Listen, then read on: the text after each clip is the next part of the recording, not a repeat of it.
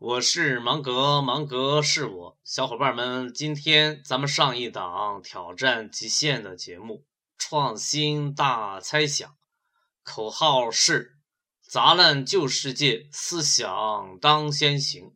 本来嘛，想要当第一，就要首先想办法创新，开创新品类，这样才能提高拿第一的可能性。这是做这一档节目的初衷与知识基础。第二个原因源于这几个月我一直高呼的口号：转型创新就是打群架。越是研究互联网的成功案例，越是让我强烈的感觉到，创新越来越仰仗于大脑与大脑的碰撞，学科与学科的混搭跨界。连接使得地球上的那些百万分之一的大脑照样可以轻松的实现连接，畅快淋漓的进行交流。这些个大脑之间的碰撞与交流会产生什么呢？火花四溅，那不就是人们苦苦追寻的创新吗？你看，创新有多容易？通俗的说，就是打群架。所以，我们正在步入一个创新滚滚而来的时代，颠覆司空见惯的时代。既然司空见惯，既然家常便饭，那么创新就该是全人类的活儿，既包括高富帅，也包括矮穷矬；既有高端大气上档次，也有低调奢华有内涵。第三，从一个角度回顾一下整个信息产业的发展，开始时是软件等着硬件，持续了好长一段时间。后来呢，硬件赶上来了，领着软件跑，也跑了一段时间了。今天定位帮干的事情属于第三个里程碑，那就是思想。也应该涵盖到信息这个大的范畴里来，这样才不至于落下点什么。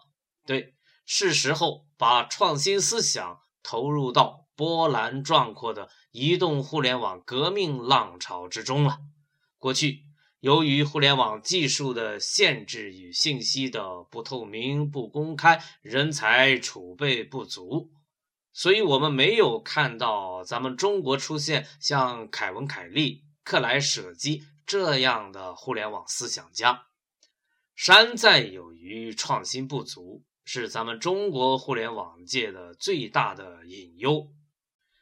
为了降低被人误解的概率，我在这儿呢，还是做一点知识的普及与铺垫吧。那就是评判一种思想的优劣。有着独特的体系，不能以市场经济的标准来判断。比如霍金，世人都尊他为宇宙学家、人类的精华。其实谁也不能够证明他的奇思妙想到底是不是正确，或者有多少正确的成分。但为什么全世界都奉他为伟大的思想家呢？因为他是十亿分之一。也就是说，十亿个人里头才有可能出现这么一个独特的个体，像他这样以独特的角度看世界、思考宇宙，十亿人里边才出一个，这就是他的价值所在。沿着他指引的方向，已有不少的发现，今后将会有更多的发现。这一段铺垫的意思是说，大猜想说的不是结果，而是方向。独特性、差异性、批判性、逆向性、填空性、补漏性是它的存在价值。这就是做这一档新节目的出发点。其实，世界的发展从来就是一生二，二生三，三生万物。即世界是走向多样化的，世界是分的，分是世界的原动力。发扬工匠精神，死磕到底。这里是全球唯一定位理论专业电台定位帮，芒格与你在一起。喜欢就订阅吧，真喜欢就分享吧。